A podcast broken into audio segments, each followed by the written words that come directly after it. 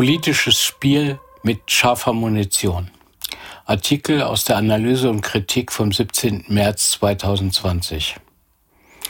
An der türkisch-griechischen Grenze hat die EU eine rechtsfreie Zone geschaffen. Von Salinia Strux und Chrissy Wilkins. Seit am 20. Februar der türkische Staatspräsident Recep Tayyip Erdogan ankündigte, die Grenzkontrollen nach Europa einzustellen, ist das türkisch-griechische Grenzgebiet geradezu in einem Kriegszustand. Während Erdogan kaltblütig das Leben tausender Geflüchteter als Trumpfkarte in seinen Verhandlungen mit der EU ausspielt, nutzt die rechtskonservative griechische Regierung unter Kyriakos Mitsotakis die Notsituation aus, um ihre repressiven Antimigrationspolitik weiter durchzusetzen. Während Athen von einem einer asymmetrischen Bedrohung spricht und damit die fremdenfeindliche Hysterie im Land weiter anheizt, lobt die EU Griechenland für seinen effizienten Grenzschutz und schickt Verstärkung. An der Landesgrenze haben griechische Polizei, Soldaten und Spezialeinheiten gemeinsam mit Frontex und regionalen Bürgerwehren ein Bollwerk errichtet, um die geschätzt 14.000 Geflüchteten im Niemandsland mit aller Gewalt am Grenzübertritt zu hindern. Tränengas, Blendgranaten und Wasserwerfer werden gegen die Menschen eingesetzt, die sich nun in einer rechtsfreien Zone befinden. Laut Medienberichten werden auch Gummigeschosse eingesetzt. Auf der türkischen Seite der Landesgrenze und im Grenzgebiet zelten Tausende im Freien und trotzen den unmenschlichen Bedingungen und der Gewalt, die sie täglich erleben. Für sie gibt es keinen Weg zurück. Mit aller Gewalt gegen die Geflüchteten. Nur 350 Menschen schafften es inzwischen den 29. Februar und dem 11. März über die Landesgrenze nach Griechenland.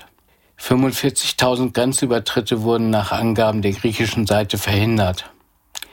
Berichte über scharfe Munition und den internen Befehl, die Eindringlinge mit Gewalt zu stoppen, gerieten an die Öffentlichkeit. Mindestens zwei Todesopfer wurden bislang dokumentiert. Wer tatsächlich auf sie schoss, ist unklar. Laut Augenzeugenberichten kamen die Geschosse von griechischer Seite.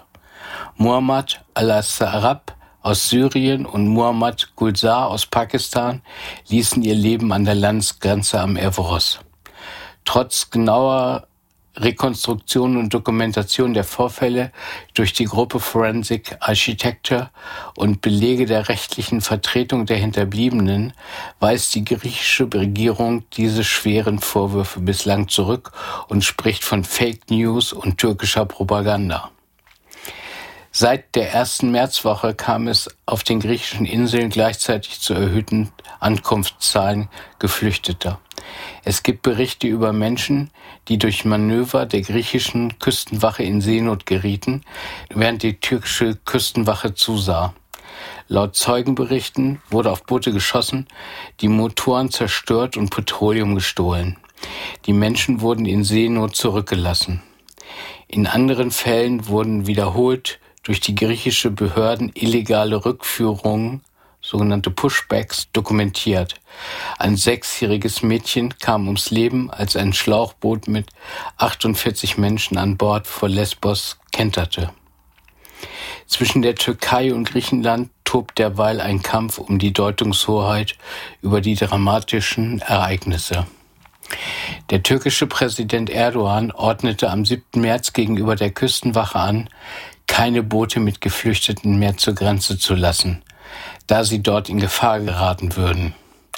Schon Tage zuvor hatte er angekündigt, Griechenland aufgrund der Menschenrechtsverletzungen im Grenzgebiet vor dem Europäischen Gerichtshof für Menschenrechte verklagen zu wollen. Die Taktiken der griechischen Behörden an der Grenze verglich er später mit denen der Nazis im Zweiten Weltkrieg.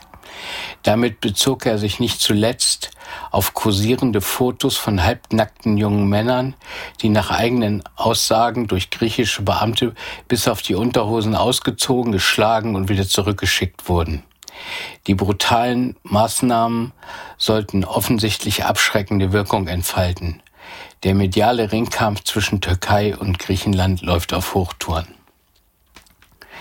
Derweil leiden auch die wenigen hundert Geflüchteten, denen es trotz der Eskalation gelingt, das griechische Territorium über Land oder See zu erreichen.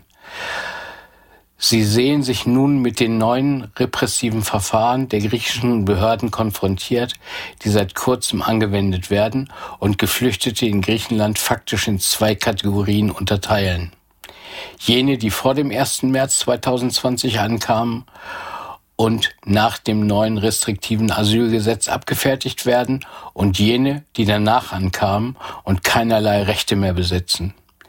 Denn in einer Verfügung vom 2. März beschloss die Regierung die Aussetzung der Asylantragstellung für einen Monat für alle, Zitat, illegal Einreisenden sowie deren Abschiebung oder Rückführung ohne Registrierung in ihrer Herkunftsländer oder vermeintlich sichere Drittstaaten. Geheimes Lager und Progrome. Viele schaffen es aber gar nicht erst auf griechisches Territorium. Eine Recherche der New York Times belegte kürzlich die vielen Berichte von Menschenrechtsorganisationen, wonach Geflüchtete in ein geheimes Lager, eine Art exterritoriales Gefängnis in der Nähe der Stadt Poros verbracht wurden. Dort werden sie ohne Kontakte zur Außenwelt festgehalten, um dann ohne ordnungsgemäßes Verfahren in die Türkei ausgewiesen zu werden. Ein klarer Verstoß gegen das Völkerrecht. Nur wenige Menschen schaffen es in den Bezirk Evros und damit auf griechisches Territorium. Einige von ihnen wurden zu vier Jahren Haft und einer Geldstrafe von jeweils 10.000 Euro verurteilt. Neuankömmlinge, die auf See abgefangen werden, werden gemäß der Neuverfügung vom 2. März nun inhaftiert und haben keinen Zugang zu Asyl. Hunderte Geflüchtete werden deshalb unter unmenschlichen Bedingungen in Hafenarealen unter freiem Himmel sowie auf einem Kriegsschiff der griechischen Marine bei Lesbos gefangen gehalten. Sie sollen in die neuen Abschiebelager auf das Festland gebracht und von dort abgeschoben werden. Bislang wurden diese Lager aber noch gar nicht errichtet. Menschenrechtsanwälte beklagen den schwierigen Zugang zu den Gefangenen. Die Menschen selber sind verzweifelt.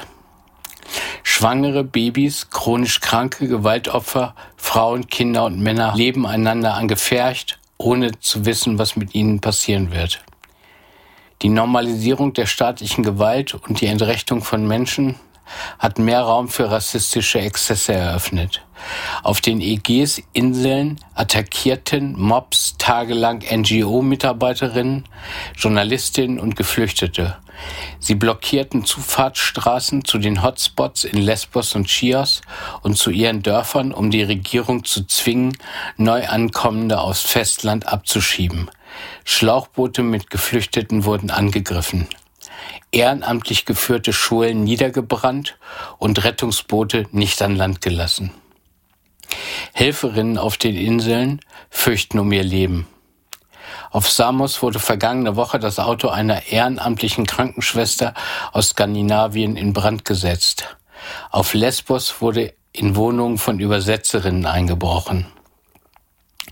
Zuvor waren schon Mitarbeiter diverser anderer NGOs und Aktivistengruppen angegriffen und bedroht worden.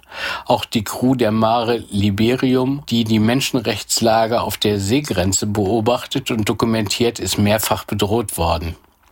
Man hindert sie an Land zu gehen, wollte das Schiff in Brand setzen. Nachdem die Regierung jeglichen Rückhalt der Inselbevölkerung verspielt hat, haben Rechtsradikale die Gewalt auf der Straße an sich gerissen und terrorisieren Einwohnerinnen, geflüchtete Journalistinnen und NGO-Mitarbeiterinnen, so der Aktivist Philipp Hahn. Gleichzeitig harren mehr als 20.000 Menschen am Hotspot von Moria aus. Die Bedingungen waren schon zuvor lebensbedrohlich. Seit aber die Attacken auf NGOs und Solidaritätsgruppen zunahmen, haben mehrere Organisationen vorläufig ihre Aktivitäten eingestellt. Die Geflüchteten sind seitdem quasi auf sich allein gestellt. Und der Plan der EU-Staaten, bis zu 1600 Minderjährige aus den Lagern aufzunehmen, ist vor diesem Hintergrund nur ein Tropfen auf dem heißen Stein, eine klare Ablehnung jeglicher Verantwortung. Mitte März wurde auf Lesbos der erste Corona-Fall bestätigt. Eine Griechin, die dort in einem Supermarkt arbeitet. Wenn der Virus sich im Lager Moria ausbreitet, weiß keiner, wie im Falle einer Virusausbreitung unter tausenden Geflüchteten gehandelt werden solle. Laut Schätzungen von Ärzte ohne Grenzen haben mittlerweile mehr als 60.000 Asylsuchende und Migranten in Griechenland keinen freien Zugang zum Gesundheitssystem, nachdem die Mitsotakis-Regierung, die im Juli an die Macht kam, die Sozialversicherungsnummer für die Neuankommenden abgeschafft hat. Nationalistischer Tsunami. Ahmad ein 22-jähriger Mann aus Syrien, der auf Lesbos lebt, beobachtet schon schockiert die Stimmung in Griechenland. Zitat, es erinnert mich irgendwie an Syrien, die Situation und alles, so wie es angefangen hat. Europa muss sofort handeln. A, eine Palästinenserin, die auf Lesbos wohnt, sagt über die aktuellen Entwicklungen an der türkisch-griechischen Grenze, Zitat, sie nutzen die Flüchtlinge nach wie vor als Teil ihres Spiels zwischen der Türkei und Europa. Sie haben es immer getan, aber jetzt ist das Spiel so klar, so offensichtlich.